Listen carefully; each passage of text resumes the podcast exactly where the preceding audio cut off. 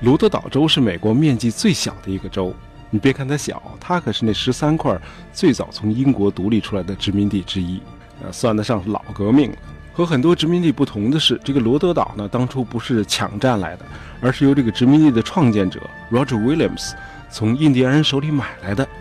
这位殖民者 Williams 因此就深受周边的印第安人的信任与爱戴。一六八三年，Williams 去世了，他被安葬在自家花园的一棵苹果树下，长眠于此。不久后，他家的这个宅院坍塌了，后来在那里建立了一所学校。一直到一九三六年的一天，这个州政府决定把这个 Williams 的遗骨挖出来，存放到这个罗德岛州三百周年的这纪念碑处。没想到打开棺木之后，大伙儿大吃一惊，呈现在人们面前的不是 Williams 的骸骨，在挖掘之前的二百五十三年中。那棵早已经寿终正寝的这个苹果树呢，它的一条根茎已经深入进了棺材，而且逐渐的蚕食了尸骨的养分，剩下的只是一些残骸的碎片。更令人震惊的是，这个树的根茎恰好就长成了骷髅的形状。这根茎呢，从这个颅骨里穿进去，往下一直延伸到脊柱，然后再分开长成两条腿的形状。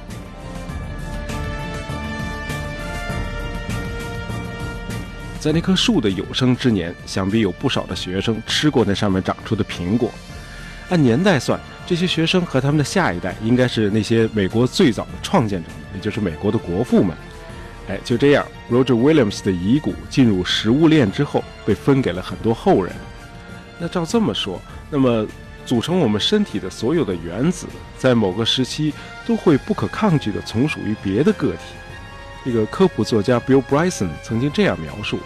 呃，在我们身上的上万亿个原子当中，有相当一部分原先很可能是莎士比亚身上的原子。另外，像什么释迦摩尼呀、什么成吉思汗呀、贝多芬呐，以及其他所有你知道的历史人物，每个人又都贡献了上万亿个原子。当然，你身上的原子只能来自于历史人物，因为原子要花很长的时间才能彻底的重新分配。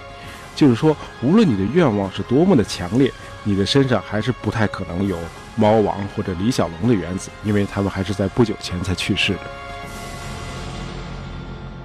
好，总结一下，就是我们的身体其实都是由别人或者别的生物转世化身来的。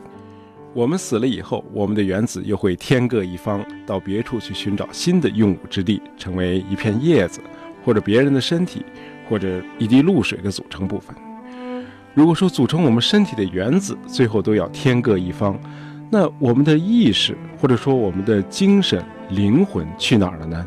我相信很多人都对这个问题充满了好奇，也很关心这个问题。尤其是当家人去世的时候，或者每当想到自己终将一死的时候。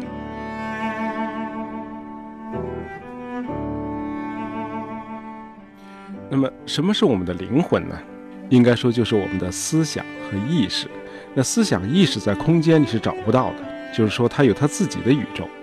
而这个宇宙又是隐秘的。你做脑手术也好，或者使用最先进的医学探测仪器也好，都是观察不到的。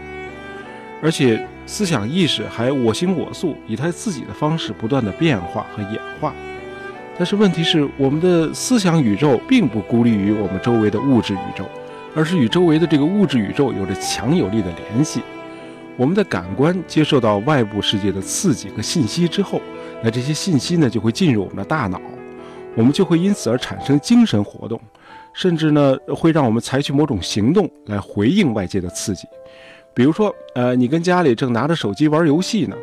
忽然屋外砰的一声巨响，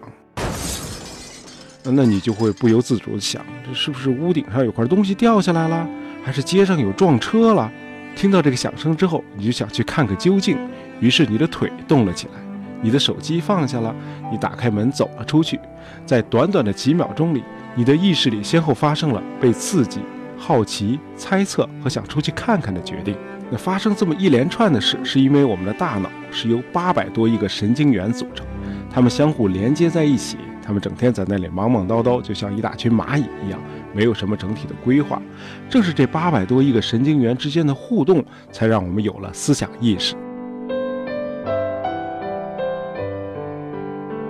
那么这么看来，那个意识呢是需要大脑这个平台来工作的，就好比我们的大脑是计算机的中央处理器，那么我们的意识呢就是软件。如果脑死亡了，那么意识也就不存在。但是这个说法其实是不成立的，因为我们发现最低级的单细胞生物也有意识，这些单细胞生命可没有什么大脑。对呀，就是说意识不一定非要依托于我们人类拥有的这种高级的神经中枢。只要有生命，就有意识。那照这个逻辑，人的脑死亡之后，我们也不能武断地认为他的意识也跟着消亡了。他可能不再依托于已经死亡的大脑了。那么他去哪儿了呢？咱们刚才说了，人的思想意识在空间里是找不到的。也许可以这样打个比方：那你在空间里是找不到我们的国歌《义勇军进行曲》的。这首歌不占据任何物理空间，但是这首歌是存在的。我们假设有个坏蛋偷走了所有音乐学院和图书馆里存放《义勇军进行曲》的曲谱，然后把这些曲谱全都烧掉，但是《义勇军进行曲》还是会被大家世世代代的传唱下去，它仍然继续存在。就是说，非物质的精神，你也可以称它为灵魂，是可以离开本体存在的，而且它存在的形式也是可以转换的。哦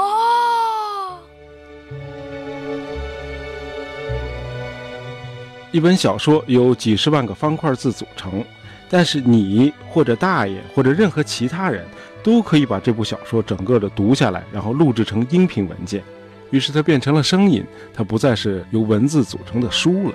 那照这个逻辑，那人的大脑死亡之后，意识也能够转移到另一种机制或者系统里继续活动。这个呢，咱们就不深聊了，因为和咱们国家主流的哲学思想不太一致，所以呢，咱们就此打住。那么咱们今天的话题实际上又派生出了一个新的枝蔓，哎，就是目前科学家提出的所谓超人类主义概念。他们认为到了二零四五年，人类的大脑意识就可以上传到计算机，实现所谓人类的数字化永生，你再也不会死了。就是说，你的感觉、你的思想在计算机的这个模拟世界里，或者说虚拟世界里将继续存在，啊，就像这个《黑客帝国》里那样。那当然，这项技术的完善还需要克服很多的问题。首先是这个在人类大脑这个八百六十多亿个神经元之间存在着数万亿个连接，为了复制这个数字化的大脑，那就必须绘制出这个大脑神经元的这些连接。另外还需要精确量化每个节点的神经元的相互作用，就是说这个分子学的研究也得跟上。那么即便这些问题都解决了，只要我们这些实体人还活着。仍然会有一个逻辑上和伦理学上的这个悖论，那就是实体的我和虚拟的我到底哪一个是我？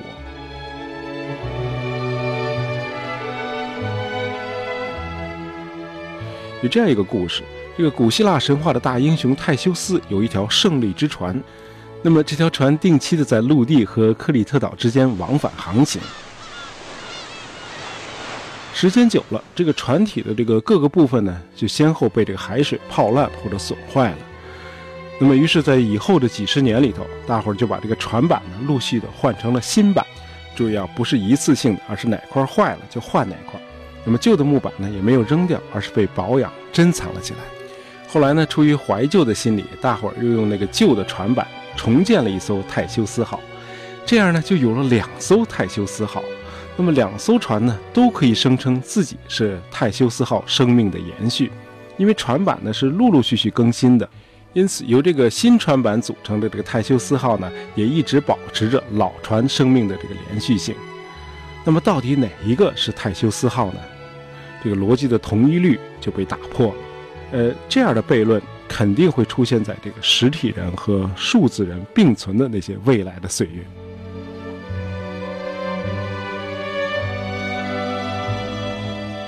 再有就是在这个世界上有生真的是件好事吗？呃，有一位叫 John Wayne 的医生就对此不以为然。他说：“姑且不谈这个日益不堪重负的地球，用这个数字化使人永生的这个概念，让人一想就觉得毛骨悚然。呃，越来越老的这个人类带着一成不变的思想和僵化的观念奔向永生，就好像强行让一辆载重卡车拖着一辆赛车奔跑一样。”让人觉得不堪设想。呃，确实，人类这个一代代自我更新的好处就是，呃，每一个新生代都会拥有自己独特的想法，都会或多或少的克服上一代这个固步自封，而形成这个新的知识和技术。但是如果新老更新停滞的话，那我们这个物种在地球上进化的脚步就会被延缓。